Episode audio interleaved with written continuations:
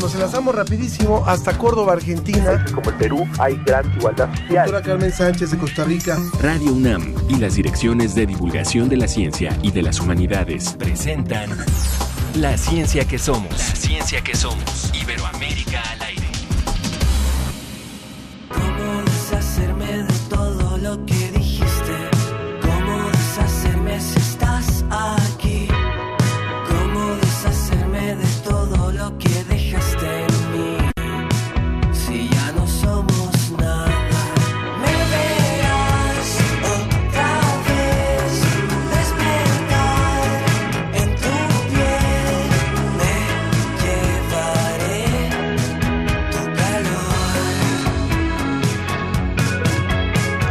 buenos días, me da muchísimo gusto darle la bienvenida a esta emisión de La Ciencia que Somos. Yo soy Ángel Figueroa y a nombre de la Dirección de Divulgación de la Ciencia y también de la Dirección de Divulgación de las Humanidades les damos la bienvenida también a través de todo el equipo que hace posible este programa. Hoy escuchando a esta banda chilena llamada Fármacos con la canción Quiero conocer tu mundo.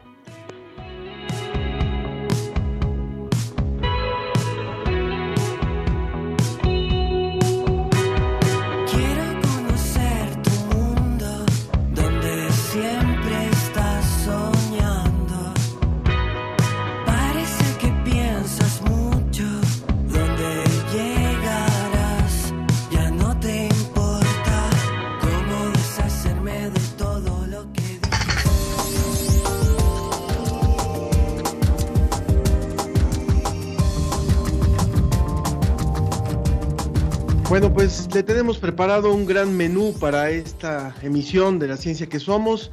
Vamos a hablar del tráfico de loros en Colombia, un serio problema que disminuye la población de estas aves. Hoy en la colaboración con DGTIC, la educación a distancia llegó para quedarse. Sobre la mesa vamos a conocer el desarrollo de vacunas mexicanas contra la COVID-19 y la campaña Juntos por Universum brinda experiencias para acercarse a la ciencia y a sus investigadores y de paso, por supuesto, apoyar al Museo de Ciencias Universum. Así que este es parte del menú que le tenemos preparado para hoy. Lo invitamos como siempre, como siempre a que participe con nosotros. Eh, les voy a recordar que cambiamos el número de nuestro WhatsApp para que también por ahí nos escriban en el 55 54 06 57 62. Repito, 55 54 06 57 62.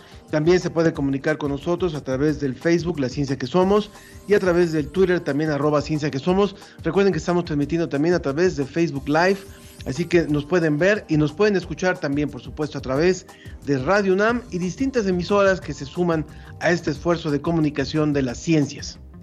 Adelante. Desde España, El informe de la Agencia Iberoamericana para la Difusión de la Ciencia y la Tecnología, DICIT, con José Pichel.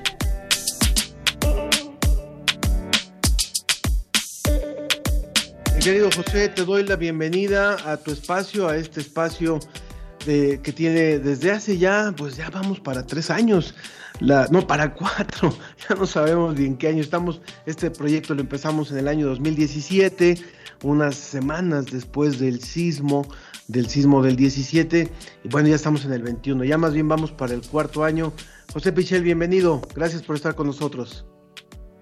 Hola Ángel, ¿qué tal? Eh, buenas tardes desde España, buenos días eh, para vosotros. Eh, sí, llevamos cuatro años. Yo creo que a lo mejor te ha traicionado el subconsciente Sí. y no querías contar este último año de pandemia, ¿no? Nos robaron, así como decía Sabina, ¿quién me ha robado el mes de abril? ¿Quién nos ha robado, nos, nos ha robado el 2020, verdad?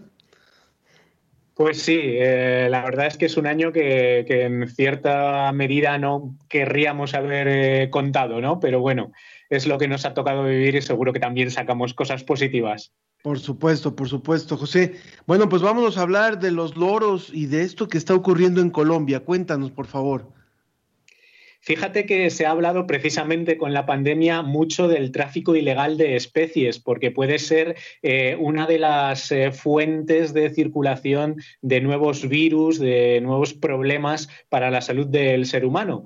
Bueno, en ese sentido es eh, muy interesante eh, cualquier estudio, cualquier referencia que nos aclare un poco qué es lo que está pasando con el tráfico ilegal de especies en cualquier país del mundo y referido a cualquier especie. En este caso se trata de una investigación que además han llevado a cabo biólogos españoles sobre el tráfico de loros que sufre Colombia. se tenía la idea tradicionalmente de que este tráfico de especies eh, no estaba, digamos, eh, muy guiado por eh, ninguna característica en particular, simplemente que quien practicaba este tipo de actividad se dejaba guiar por las especies más abundantes, ¿no? Eran las más capturadas. Bueno, esta investigación que se ha dado a conocer esta semana, que se ha publicado en un artículo científico, dice que esto en realidad no es cierto, que tiene que ver mucho factores como el color de estas aves, el tamaño o sobre todo la capacidad de imitar la voz humana, porque es una de las características más apreciadas, lógicamente, mm, que tienen eh, los loros. ¿no? Entonces, lo que está ocurriendo es que no se capturan las más abundantes, sino que hay ciertas especies en particular que llaman mucho más la atención, que tienen un mayor precio en ese mercado ilegal y que al final eh, son las que más sufren ese tráfico de, especies. Eh, claro, esto puede ser eh, que coincida con las especies más abundantes o por el contrario puede ser que esté amenazando gravemente alguna de estas especies. Para llevar a cabo esta investigación, eh, los científicos eh, españoles se trasladaron a, a Colombia, hicieron un estudio exhaustivo sobre el terreno, estudiaron la abundancia que había de cada una de las especies y hicieron también muchas entrevistas a población local de hasta 300 localidades en que, que están muy relacionadas con este tráfico de especies y elaboraron un índice de selección salvaje, así eh, lo llamaron, para hacer un poco el recuento de, este problema, de todo lo que, lo que está pasando. Entonces, eh, todo esto es eh, bastante grave Primero, por el papel que tienen eh, estos loros en los ecosistemas eh, tropicales, eh, por ejemplo, para la dispersión de semillas y para el equilibrio en general de estos ecosistemas. Segundo, por la introducción de, las especies exóticas en otros ecosistemas, con lo cual pueden provocar daños a la, a la flora, a la fauna de allí donde se introducen. Y tercero, como decía al principio, por esa falta de control sanitario que implica el hecho de que sea un tráfico ilegal, con lo cual pueden estar portando enfermedades, microorganismos, virus hacia otras eh, zonas y pueden causar problemas incluso en la salud humana. Con lo cual es un eh, problema al que deberíamos estar eh, muy atentos y es un problema que hay que estudiar exhaustivamente. Vaya, y realmente cuando pone mucha gente por encima de cualquier cosa sus intereses y solamente en este caso un interés comercial y lo demás no les importa, ¿no? Finalmente ellos obtienen un beneficio. Bueno, eh, vámonos a la siguiente nota, José, que a mí me llamó también mucho la atención porque a veces no nos imaginamos lo que anda, lo que anda volando en el aire. Cuéntanos.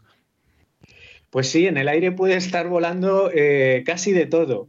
Eh, hablamos de plásticos y claro, todos sabemos que, el problema de los plásticos es eh, muy grave para el medio ambiente en general, en todo el mundo, pero generalmente, claro, pensamos en los plásticos más visibles, en lo que eh, podemos ver que contaminan los mares, que contaminan los campos, pero no pensamos en cómo se degradan esos plásticos en cómo se van haciendo cada vez más pequeños, acaban convertidos en microplásticos, en partículas que ni siquiera vemos y eh, acaban flotando en el aire, llegando a cualquier lugar y esto eh, provoca que, bueno, que, vuelvan de alguna manera eh, también hasta nuestro propio cuerpo a través de las vías más insospechadas. En concreto de lo que estamos hablando es de un estudio que ha detectado microplásticos en el cuerpo de abejas. Esto tiene eh, una doble vertiente, una doble importancia. Eh, por una parte, los científicos eh, son también científicos españoles que han hecho, en este caso, este estudio en Dinamarca. Han eh, visto cómo eh, las abejas pueden ser eh, un buen monitor de la contaminación que hay a su alrededor. Es decir, las abejas pueden llegar más o menos hasta un radio de unos 8 kilómetros alrededor de su colmena y de alguna manera se pueden convertir en rastreadores de la contaminación ambiental, porque precisamente los polímeros de estos plásticos se adhieren a su tórax, a su abdomen, a sus patas y al final si encontramos esos microplásticos en las abejas significa que podemos estar en un área eh, bastante contaminada, ¿no? Y eh, por otra parte, eh, como decía, también supone que esos microplásticos acaban en la miel. Si las abejas transportan esos microplásticos, acaban en la miel y eh, las puede consumir, los puede consumir esos microplásticos el ser humano, con lo cual estaría afectando también eh, no solo a las abejas, sino a nuestra propia salud. ¿no? En definitiva, se trata de que eh, la degradación del plástico poco a poco es tan grande que lo transporta el viento y acaba incluso, pues eso, en sus formas más diminutas en las flores que van a visitar las abejas para recolectar el polen y fabricar la miel. Este estudio eh, se ha hecho en, Dinamarca en época de, primavera, aunque se ha publicado ahora, y eh, ha consistido en recoger en esta época del año, eh, que es cuando más actividad tienen las abejas, recoger cuerpos sin vida de, abejas, cuerpos que, ya han fallecido, de abejas que han fallecido, y analizar cuál es la presencia de esos microplásticos y, como digo, pues se encuentran en su cuerpo de forma muy abundante. Es desde luego una investigación eh, muy interesante eh, desde varios puntos de vista, como digo, y una investigación eh, que nos informa bastante bien de en qué tipo de mundo muy contaminado estamos y lo que deberíamos hacer para reducir sobre todo los plásticos en este caso. Vaya, ya, ya sobre este tema, Noemí Sánchez nos hace un comentario nos dice, estoy escuchando el programa que ya nos recordaba que lo transmite en esta hora. Dice, muy interesante saber cómo contaminamos los humanos y contaminamos a las abejas. Bueno, pues es, un gran tema. Muchísimas gracias y gracias por la información, la cruda información que nos das hoy, eh, querido José Pichel de la agencia ICIT. Un abrazo hasta Salamanca para ti. Un abrazo, Ángel. Esperamos contar mejores noticias eh, científicas el próximo viernes. Así es la vida. Para todos. gracias, muchas gracias. Tecnología hoy. Me conecto, luego existo. Con DGTIC. Hoy quisimos abordar contratiempos que suceden mucho, como los problemas de conexión y la dificultad de comunicación. Estamos conscientes de que esta es una nueva y completamente diferente etapa como estábamos acostumbrados, y tanto como para nosotros como para nuestros profesores ha implicado un gran reto. Esta situación ha traído tantas cosas malas e que estamos escuchando es uno de los trabajos que hicieron, algunas de las aportaciones que hicieron los chicos del bachillerato eh, en torno a una convocatoria que hizo DGTIC, que es la Dirección General de Cómputo y Tecnologías de Información y Comunicación de la UNAM. Y por eso le doy la bienvenida a Marina Kriskowski, que es coordinadora de tecnologías para la educación del programa Habitat, que ya ha estado con nosotros aquí y que nos cuenta un poquito más de esta experiencia que tuvieron con los chicos. La verdad es que hay unos trabajos sensacionales. Este video en particular, la verdad es que es un gran trabajo y felicidades a los chicos que lo hicieron. Pero bueno, Marina, bienvenida a este espacio de ustedes. Muchísimas gracias, Ángel. Efectivamente, es un trabajo hermoso. te cuento un poquito el contexto. Mm, la Escuela Nacional Preparatoria, desde hace ya varios años, hace durante todo el ciclo escolar un trabajo de proyectos con tecnología y organiza una feria de estudiantes donde los estudiantes presentan los productos que lograron en diversas asignaturas usando tecnología. Y nosotros desde la DGTIC, desde la coordinación, apoyamos con alguna actividad. Este, este año tuvo que ser en línea, lo cual nos, nos puso las cosas un poco eh, complicadas. Y lo que organizamos fue un muro digital donde los estudiantes tenían que compartir eh, la siguiente consigna, los retos de la escuela en casa, o sea, que han enfrentado durante esta larga, larga contingencia que ya cumplió un año y que los hizo a muchos de ellos terminar la secundaria e ingresar al bachillerato sin ir a la escuela, ¿no? este, estudiando desde casa. Entonces, bueno, el video que, está compartido aquí en, las, en el Facebook del programa es espectacular. Muchas gracias a Ana Luz y a Eric, que fueron estudiantes de la Prepa 9, que colaboraron con este video en el muro digital de su prepa. Este, pero no es el único, ¿no? O sea, hay muchísimos trabajos, participaron 1.600 estudiantes y eh, lo que te podría decir es que el el común denominador de los retos de la escuela en casa ha sido eh, los problemas tecnológicos, es decir, problemas de conectividad, problemas de equipo de cómputo. Eh, sí tienen, pero a lo mejor es uno para toda la familia, ¿no? Y hay muchos hermanos o hay papás trabajando.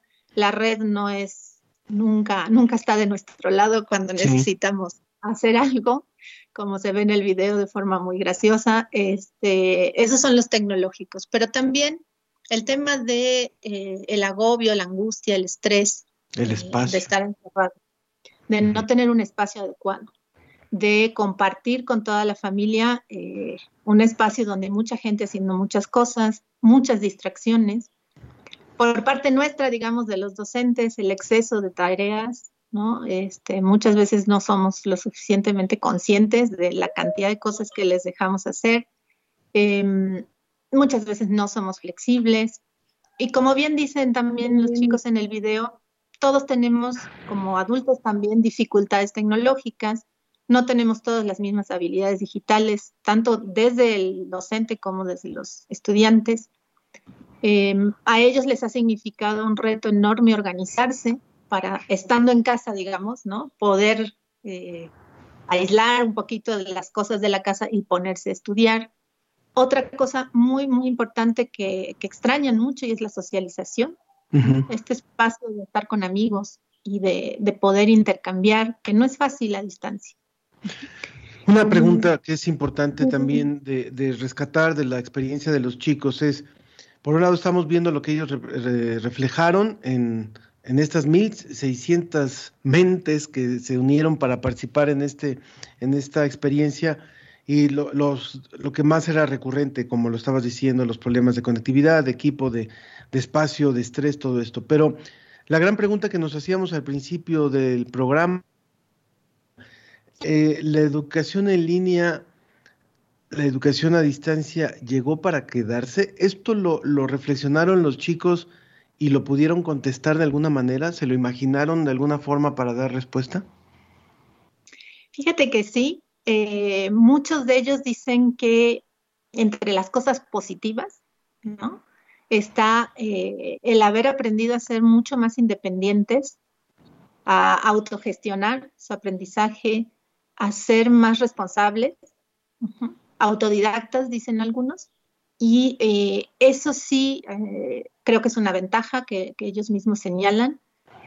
Y creo que no lo han pensado propiamente si llegó para quedarse. Esto es una reflexión más adulta, ¿no? Este, nosotros sabemos que llegó para quedarse. Eso te lo podría casi afirmar. No en esta situación, ¿no? Pero desde antes de la pandemia ya había todo un, un, proyecto o una, una visión de que la educación sobre todo media superior y superior, tenía que migrar hacia una modalidad que llamamos híbrida, es decir, a, esta combinación de la parte presencial, pero combinada con el estudio a distancia. Entonces, eso que era como una visión o una, sí, una visión sobre la educación, ahora se ha transformado en una realidad. Sí vamos a regresar a, otra, a otra modalidad, pero no a la que teníamos. Y esta combinación a distancia presencial es algo que ya es prácticamente una necesidad.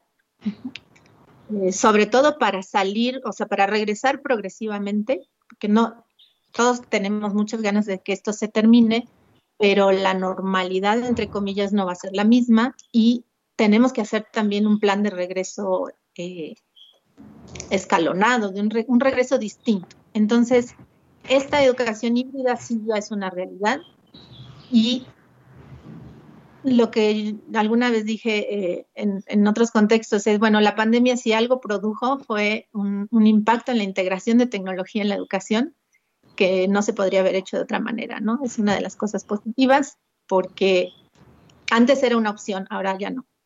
Y al no ser una opción, pues ya todos estamos eh, subidos a, esta, a este tren tecnológico y vamos a tener que utilizar la tecnología para tener otras formas de interacción. No vamos a poder tener otra vez 80 estudiantes en Eso es definitivo y la verdad es que sí, cuando vemos las cifras que han reportado instancias internacionales de 200 millones de jóvenes que han dejado en el mundo entero la educación y unos tantos también en nuestro país. La verdad es que es, es crudísimo, es muy duro y creo que también ahora viene un nuevo reto para toda la educación, para la educación en general, para las escuelas. Las escuelas tendrán que integrar esta parte híbrida, las universidades públicas y privadas, los docentes tendrán que recibir una mayor capacitación y adecuarse mucho más a esta realidad híbrida y también, por supuesto, ver la forma de que los jóvenes no tengan una limitante de tecnología, de conectividad, de espacio para poder continuar. O sea, viene un nuevo reto brutal para la educación en los próximos años, bueno, ya desde ahora y para, para los próximos años, porque pues sí, en esto el mundo cambió, como en tantas cosas, pero en esto es muy claro que no vamos a volver a lo mismo.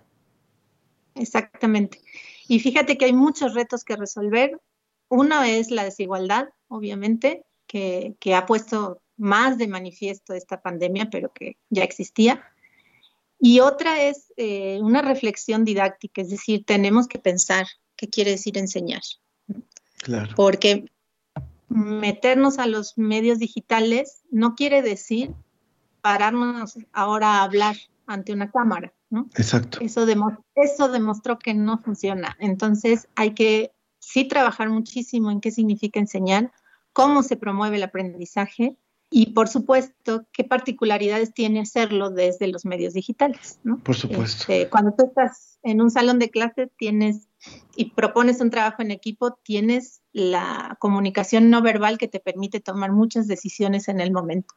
Cuando estás a distancia, eso no está y hay que, hay que modificar muchas cosas. Claro. Pero también hay que repensar qué es, qué es enseñar. Pues quiero agradecer muchísimo, Marina Kriskowski, eh, coordinadora de tecnologías para la educación del programa Habitat Puma de la Dirección General de Cómputo y Tecnologías de la Información y Comunicación de la UNAM por haber estado con nosotros. Muchas gracias, como siempre, por esta colaboración eh, y este es tu espacio. Muchísimas gracias, Ángel, y pues por aquí nos estaremos viendo. Y bueno, voy a hacer como hacen las tías viejas, un saludo a Ana Luz y un saludo a Eric, con, que son los autores del video y que seguramente están muy emocionados de que ese video se comparta. Lo tenemos en las redes, así como lo decías tú, lo tenemos en las redes de, la ciencia que somos para que el público lo, pueda ver. Muchas gracias. La, ciencia, que, somos. Iberoamérica al aire. Lo que yo veo en la pandemia es que a veces me aburren mis clases y extraño a mis amigos. Lo que yo veo de esta pandemia es que estoy más tiempo con mi familia. Lo que yo veo en esta pandemia es que podemos abrazarnos también con palabras. Participa en el concurso. Lo que yo veo en la pandemia de humanidad es comunidad. Tienes hasta el 5 de abril para mandar tu trabajo. Para más información, visita humanidades.unam.mx. Humanidad es escuchar a los niños. Humanidad es escuchar a los niños y recuerden que está abierto este, este concurso todavía hasta el 5 de abril para los niños entre 6 y 12 años que quieran participar a través de un dibujo o a través de un texto. Lo pueden hacer, pueden buscar las las bases de la convocatoria en la página de humanidades.unam.mx. La verdad es que vale la pena que motivemos a que los niños también se expresen. Esto es lo que busca realmente este concurso, más allá de todo, poder recuperar las emociones y todo lo que ellos han vivido a lo largo de este año. Es mucho y tenemos que abrir estas ventanas para que ellos puedan expresarse. Vámonos rápidamente sobre la mesa. La ciencia y sus respuestas están sobre la mesa.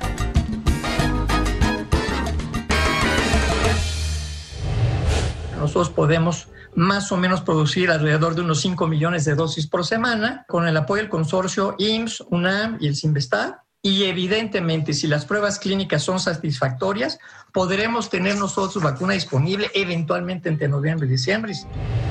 Con el financiamiento de 110 millones de dólares que hoy estamos solicitando a la CEPI, podremos acelerar significativamente nuestro proyecto. De cumplirse nuestras metas, la vacuna podrá ser aprobada para uso generalizado en octubre de 2021, con un lote inicial de hasta 160 millones de dosis, suficientes para 80 millones de personas, y capacidad suficiente para producir 20 millones de dosis mensuales. Eh, la gran ventaja de esta tecnología es que nunca se requiere manejar el virus vivo, es muy, muy rápido poder generar nuevas vacunas y por eso estamos nosotros apostando a esta plataforma. Estamos en la parte de la preproducción de la, de la proteína recombinante para iniciar la, la etapa preclínica en, estos, en estas próximas semanas. Hay eh, eh, pues una gran cantidad de vacunas eh, a, nivel mundial que se encuentran en desarrollo, unas con un grado de, de avance mucho mayor, pero México debe tener su propia vacuna o, o sus propias vacunas. Definitivamente no podemos esperar a que la vacuna llegue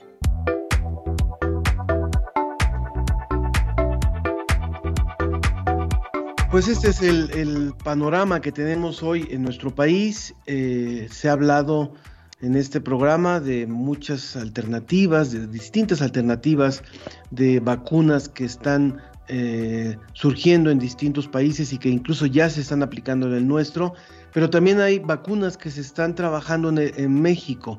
Y para eso hemos invitado hoy a la doctora Esther Orozco, quien es, eh, tiene un doctorado en ciencias con especialidad en biología celular y es investigadora del Centro de Investigación y de Estudios Avanzados del CIMBESTAF. Muchísimas gracias, doctora Esther. Es un placer tenerla por aquí. El placer es mío de estar con, en este programa y con los universitarios y los que están escuchándonos y viéndonos. Muchísimas gracias. También está con nosotros la doctora Eda Schuto, que es licenciada en bioquímica por la Universidad Nacional de Rosario, en Argentina. Obtuvo la maestría y doctorado en investigación biomédica básica en la UNAM y es investigadora del Instituto de Investigaciones Biomédicas de la UNAM. Muchísimas gracias, doctora Eda, por estar con nosotros vía telefónica. No, muchas gracias, Ángel, muy amable por la invitación. Y felicidades por su vacuna. Gracias. Muchas gracias. Es la vacuna de la UNAM, ¿eh? no es mía. Muchas gracias. Y también el doctor Juan Pedro Laclet, que es doctor en ciencias por la UNAM y realizó su postdoctorado en la Escuela de Salud Pública de la Universidad de Harvard es investigador del Instituto de Investigaciones Biomédicas de la UNAM en el Departamento de Inmunología. Doctor Laclet, también es un gran placer estar, que esté por aquí con nosotros. Eh, buenos días, Ángel. Buenos días, Esther. Buenos días, Eda. Es un gusto estar con ustedes. Muchísimas gracias. Pues nuestros tres invitados realmente eh, es, es, es, no es fácil poderlos juntar a estos tres eh, investigadores. Eh, sí, sí, ustedes se reúnen muchas veces para trabajar, porque de hecho están trabajando juntos, pero ahora en este medio de comunicación es importante tenerlos para hablar sobre en qué estatus están las, las iniciativas de vacunas que se están desarrollando en nuestro país y concretamente en la que ustedes están involucrados. ¿Quién, eh, doctor Esther, si gusta tomar la palabra, por favor? Bueno, pues eh, primero me da mucho gusto poder platicarte, Ángel, y platicarle al público los esfuerzos que está haciendo México para tener su propia vacuna.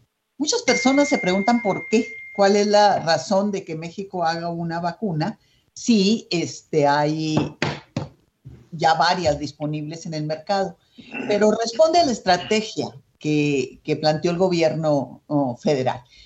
Eh, primero, asegurar que los mexicanos tuviéramos acceso a la vacuna en donde quiera que ésta se produzca. Y así, pues, como ustedes saben, hizo eh, eh, contratos y convenios con Pfizer, con AstraZeneca, Moderna, CanSino, uh Sinovac o Sinovac, como se diga, pero al mismo tiempo entendió, y eso es una fortuna para el país y para los investigadores, que México tenía que aprender a resolver sus propios problemas, no esperar a que venga solo del extranjero. Y así nos pidió al, consorcio de, de, científicos para las innovaciones en salud que buscáramos eh, grupos mexicanos que estuvieran eh, interesados o estuvieran ya trabajando en elaborar una vacuna. Y para nuestra sorpresa, encontramos primero cuatro y después otros dos grupos que están trabajando activamente con diferentes tecnologías, usando, utilizando diferentes plataformas para tener una vacuna uh, mexicana. Tener una vacuna es una apuesta, eso le tiene que quedar claro al, al público, porque puede ser que lleguemos al final y la vacuna por angas o mangas no, eh, no tiene las características que esperábamos. Pero estamos muy optimistas. Las seis, los seis proyectos que tenemos, eh, de los cuales hablaron algunos de los líderes antes de la mesa, el de dos de la, de la, de la UNAM, aquí están Juan Pedro Laclet y Eda Chuto, que son los que lo dirigen, eh, otro dirigido por Laura Palomares y, y Tonatiu Ramírez en el Instituto de eh, Biotecnología en Cuernavaca, otro de la Universidad de Querétaro, eh, dirigido por Joel Mosqueda y su rectora, otro más de MEX, una empresa que hace productos veterinarios, vacunas veterinarias, pero que se ha abocado ahora a hacer una, iniciar con este asunto tan importante que es producir vacunas humanas.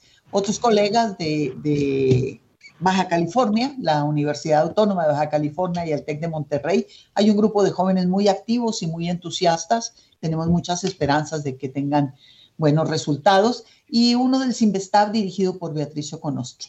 Entonces, eso es lo que tenemos en este momento. Los proyectos van, pues, unos más adelantados que otros, un poquito más adelantados que otros, pero en esto de la investigación científica no se sabe.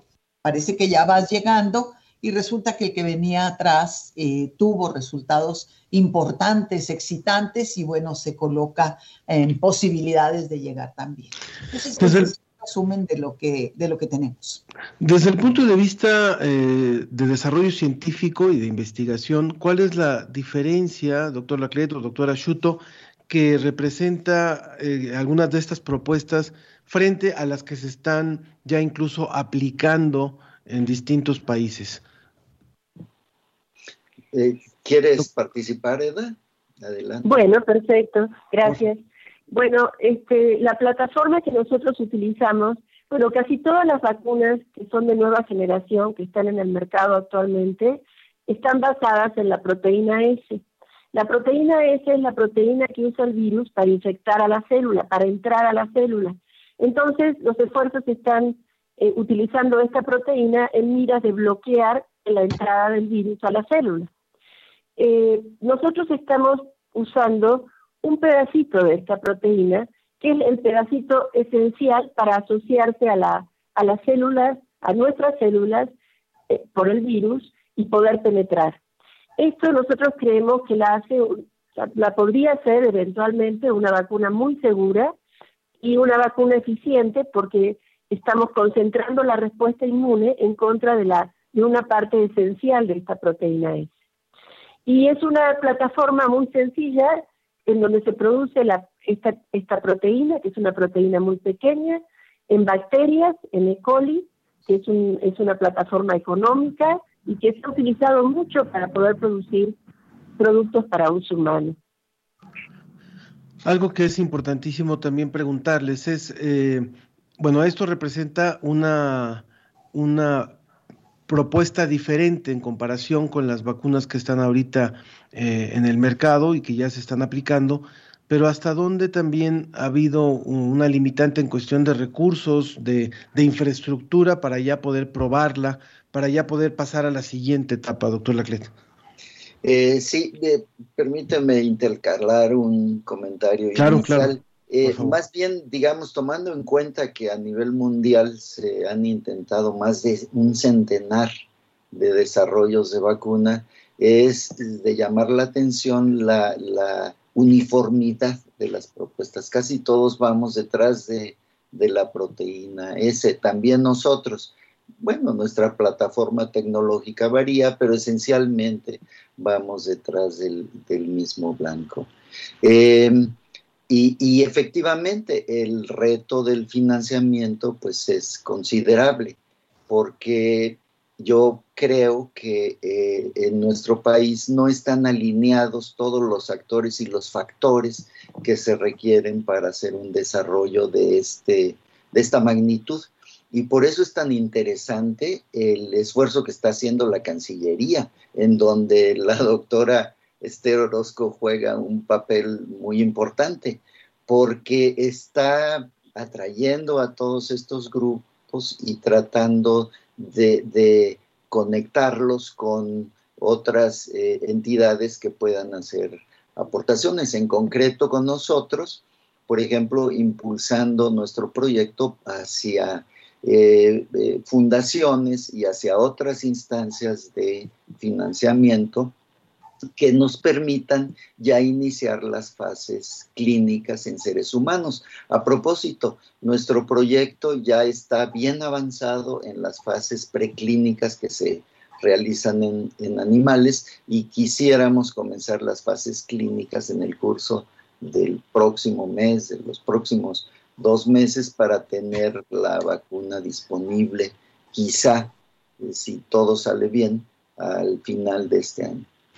Hay un punto que nos parece muy importante. Estamos hablando con el doctor Juan, eh, Juan Pedro Laclet, con la doctora Eda, Eda Schuto y con la doctora Esther Orozco, todos ellos investigadores que están involucrados en estos desarrollos de nuevas vacunas y de vacunas eh, que se generen en nuestro país. Lo decíamos al principio de esta conversación, posiblemente hay hay personas que puedan decir, ¿para qué desarrollar una vacuna en México si ya hay unas que están funcionando?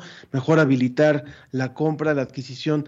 Pero bueno, justo eh, la lentitud con la que va el proceso de vacunación en nuestro país y no, no solamente no por cuestiones internas, sino también porque es el envío de las vacunas desde otros países en condiciones bastante complejas, eh, ratifica la necesidad de estar generando vacunas en México. Y yo pensaría que también porque desgraciadamente no va a ser la única pandemia y no va a ser la, el único virus que vamos a tener que atacar. Y mientras no desarrollemos la tecnología para estar desarrollando vacunas, pues siempre nos vamos a estar enfrentando a la compra de tecnología externa.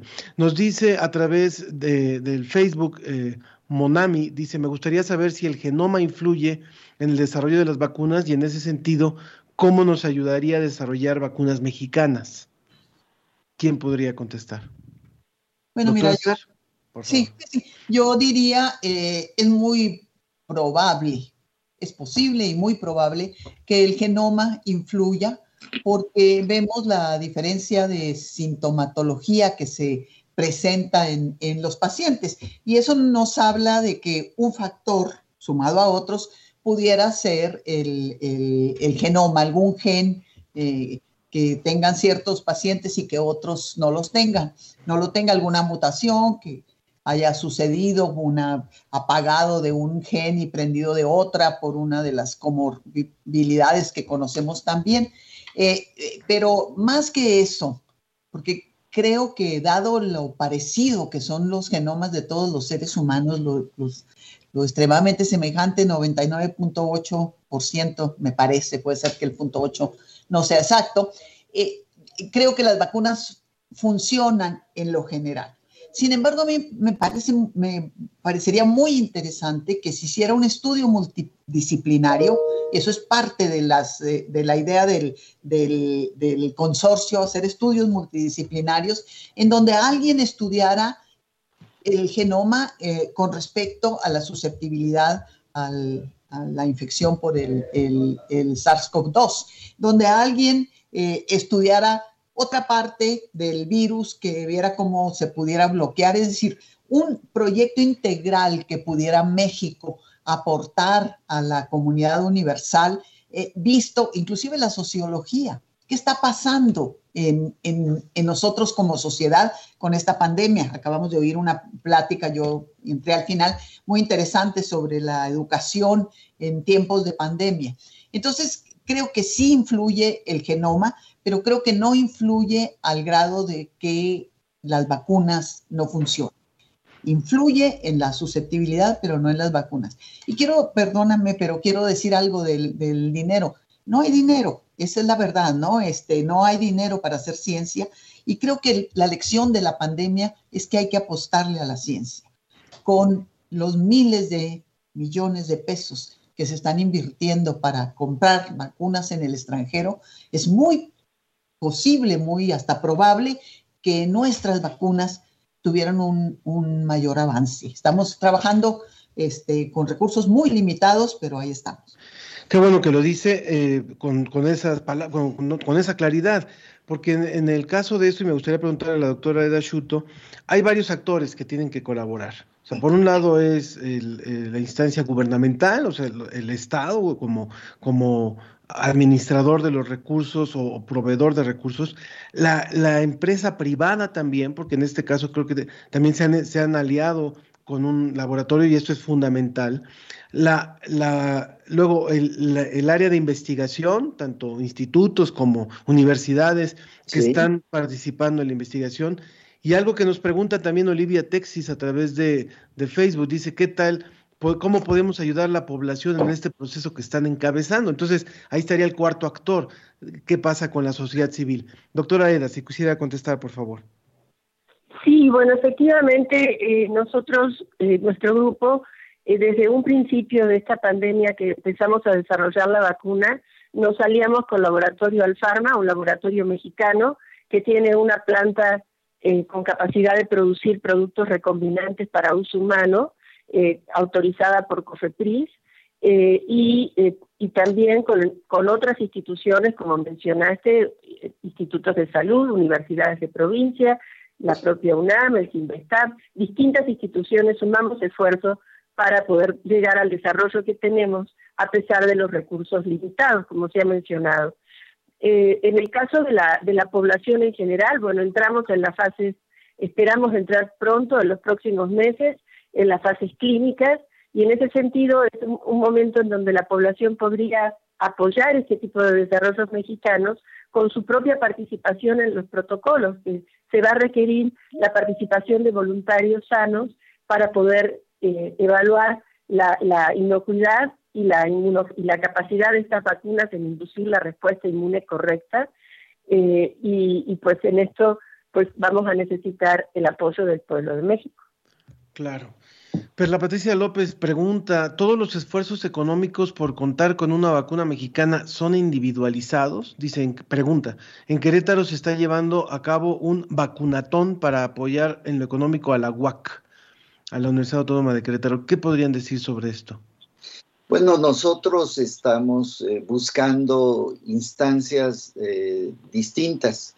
Por un lado, estamos buscando eh, el apoyo de una fundación privada que, ha sido altamente útil dentro de proyectos del sector salud, que es la Fundación Gonzalo Río Arronte pero también estamos buscando apoyo de, mediado por el propio eh, gobierno federal.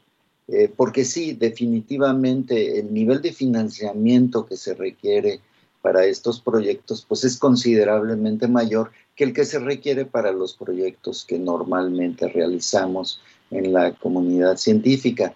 Pero yo quisiera eh, insistir en el punto como diría mi abuela, ojalá que de esta pandemia, eh, mi abuela decía, no hay mal que por bien no venga. Entonces yo quisiera pensar que de esta pandemia vamos a aprender eh, cómo alinear los actores y factores que se requieren para desarrollar una respuesta pronta ante este tipo de emergencias epidemiológicas que, como bien dijiste, se van a seguir presentando. En lo que va del siglo ya van siete pandemias entonces es de esperar que se sigan presentando y ojalá que esta experiencia nos permita alinear eh, los esfuerzos en una competencia que yo me atrevería a decir eh, característicamente académica. Lo que nosotros podemos desearle a los colegas que están en los otros proyectos es el mayor de los éxitos. Lo que importa es que alguno de nosotros llegue a la, a la meta.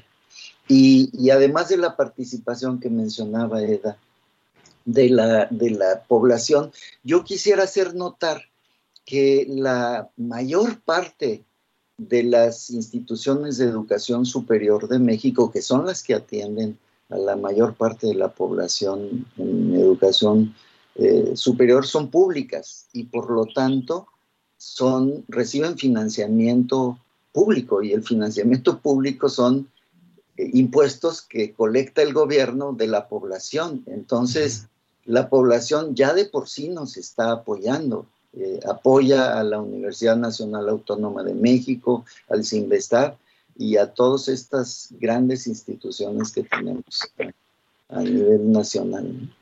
Eh, nos queda un par de minutos nada más para terminar nuestra mesa y yo les quisiera preguntar eh, por último, ¿qué representa esto para los jóvenes? hoy hay jóvenes que están muchos dejando de estudiar por la situación en la que nos encontramos, pero otros posiblemente están diciendo, a lo mejor yo tendría que involucrarme en, esta, en este tipo de investigación. ¿Es, es, es real esto? O sea, ¿realmente hay jóvenes que están viendo la importancia, la trascendencia de la investigación científica con lo que está pasando, tratando de tomar el, el, consejo de su abuela, doctor Laclet? No sé quién quiera contestar.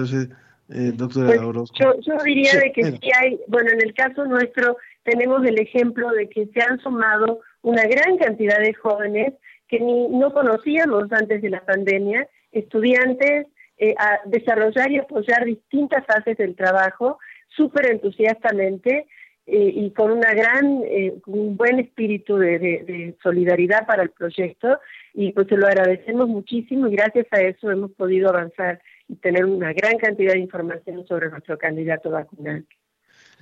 Pues yo les quiero agradecer muchísimo a nuestros tres invitados. La verdad es que es una mesa muy, muy rica y, ojalá que podamos. Ángel, te puedo, puedo robar medio. Adelante, adelante, adelante. Que no más que eso. Yo creo que otra gran experiencia de esta pandemia es que ya se habló en la sección anterior, es el uso de medios virtuales para la enseñanza. Solo un tercio de nuestros jóvenes tiene acceso a educación superior y me parece que esta experiencia, con todas sus limitaciones que tiene la enseñanza virtual, pero nos da un mensaje muy importante. No tenemos que construir eh, universidades para las cuales no tenemos recursos podemos aumentar la plantilla de alumnos en educación superior aprovechando estos medios virtuales. Insisto, con todas sus limitaciones. No hay como el trato directo maestro-alumno, pero estos medios son muy útiles. Muchísimas gracias a nuestros tres invitados, doctora Esther Orozco, del Centro de Investigación y Estudios Avanzados Investab, doctora Dashuto, del Instituto de Investigaciones Biomédicas de la UNAM, y doctor Juan Pedro Laclet, del Instituto de Investigaciones Biomédicas también de la UNAM. Muchas gracias por esta mesa. Muchas gracias. Gracias, a ti, Muchas gracias. Vive la experiencia Universo desde tu hogar. Cursos, teatro, visitas guiadas, talleres y masterclass. Consulta cuotas de recuperación y fechas en www.universum.unam.mx. Y ayúdanos a seguir inspirando.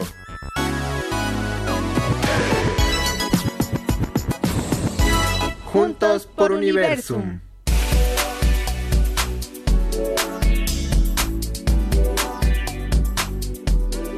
Regresamos a la ciencia que somos eh, sobre el tema de las abejas. También Ernesto Durante nos dijo, eso de las abejas está muy fuerte, uno jamás imagina todo el daño que les hacemos, que le hacemos al ambiente y que al final es, lo, es el mismo que consumimos. Bueno, esto sobre el tema para no dejar pendiente este comentario y me da muchísimo gusto darle la bienvenida a, Claudia López quien es eh, eh, la jefa del Departamento de Promoción de la Dirección General de Divulgación de la Ciencia, para hablar sobre esa iniciativa de Juntos por Universum. Claudia, es un gusto, es un gusto verte por aquí. Carmen, perdón, ¿por qué Claudia? perdón, querida Carmen. desde, ayer traía, desde ayer traía yo este, cruzando el...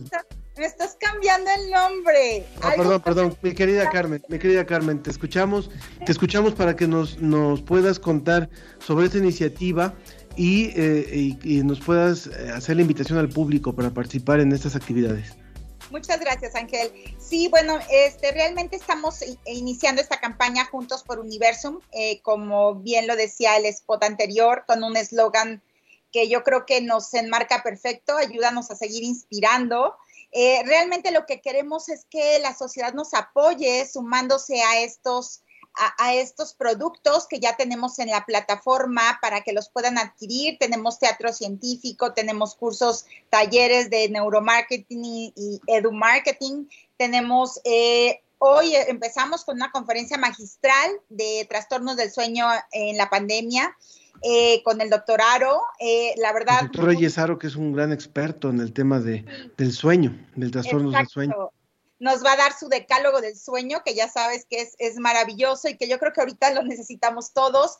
Y bueno, eh, también una visita guiada con el, con el doctor Miguel Alcubierre, que también, este, como bien sabemos, es pues es todo un experto en, los misterios del universo, entonces nos va a dar un recorrido por la sala de, universo, en Universum. Y, bueno, eh, eh, ahora sí que a la par de que estamos eh, ofreciendo nuestras actividades como siempre de manera gratuita y con mucho entusiasmo y, mucho, y mucho agradecimiento con todos nuestros públicos que nos siguen, en esta ocasión sí queremos un poco apelar al apoyo de la sociedad porque estamos buscando que cuando Universum abra sus puertas nuevamente, pues sí estemos preparados para ello. O sea, tenemos, eh, siempre hemos tenido un museo interactivo y, y, bueno, ahora ya no, en esta nueva realidad ya no vamos a poder tocar, entonces necesitamos adaptar más de los 800 equipos que tenemos a, pues a toda esta nueva faceta de, de, realidad aumentada, de, sensores de movimiento, toda esta tecnología que es importantísimo este, habilitar. Entonces, todo esto implica evidentemente un, costo adicional y tenemos un museo cerrado, ya ayer cumplimos un año. Entonces, bueno, e, este, eh, iniciamos esta campaña y aprovechamos pues obviamente tu espacio, su espacio para que la audiencia se sume y nos pueda apoyar en esta, en esta iniciativa. ¿Dónde pueden encontrar la información eh, y las formas en las que pueden aportar las cuotas de recuperación? Sí, mira, es a través de la página de Universum, www.universum.unam.mx. Ahí está, eh, en, ahora sí que en el home, literalmente la, la eh, juntos el calendario. el calendario, la información y bueno, hasta arriba incluso hay una, una, donde dice boletos, una pestaña y de ahí te va la plataforma y literalmente, bueno, esa es una, es una gran ventaja que tenemos ya, que tenemos una plataforma a través de la cual se pueden adquirir los boletos este, de una manera muy ágil y, y, yo creo que eso también va a ayudar bastante. Ya no son nuestros, antes de que pues, sí tenían que ir a la oficina y que el sello, y ahora es solamente a través de esta plataforma. Y entonces, bueno, vamos a seguir teniendo eh, eh, productos, vamos a tener masterclass en, en abril con, con Julieta Fierro, esta nueva forma de de acercarse a la ciencia, donde, bueno, Julieta la conocemos eh, en entrevistas, en conferencias, en, en, todo, pero tomar una clase con ella eh, creo que va a ser una, una, gran experiencia. Una gran experiencia. Y además, Carmen, querida Carmen López, eh, esto que tú comentas hoy viene mucho a colación de lo que acabamos de hablar ahora con estos tres grandes investigadores. Si no le apostamos a la ciencia, si no le apostamos a que cuando se abran las puertas, Universum tiene que seguir acercando a los chicos, a los jóvenes, a la ciencia, porque esto es parte de lo que se necesita para el país, pues no estaríamos haciendo una apuesta correcta. Por eso, juntos, juntos por Universum, los invitamos a que visiten la página de Universum y que ahí puedan encontrar la información completa. Muchas gracias, Carmen. Muchas gracias a ti, Ángel. Un abrazo. Cuídate. Muchas gracias. Y bueno, ya al final llegaron algunos comentarios. Dice, triste que hagan las pruebas en animales. Bueno, eh, lo dice Aguilar Perea. Y también Luis Felipe dice, la pandemia vino a devolverle su lugar a la ciencia. Yo nada más contestaría, ojalá. Y, y Aguilar Perea también decía, ¿Cómo puedo ser voluntaria para los protocolos? Esto, por supuesto, se lo preguntaremos a los, a los invitados ahora que, que ya se retiraron. Alejandro Cas también, muy interesante, felicidades. Y a todos, a todos los que han participado en el programa, muchas, muchas gracias por escucharnos. Nos vamos a ir escuchando la canción Nuestra piel. Y yo agradezco de esta forma a todo el equipo que hace posible la ciencia que somos. Soy Ángel Figueroa, que tengan un gran fin de semana. Cuídese mucho.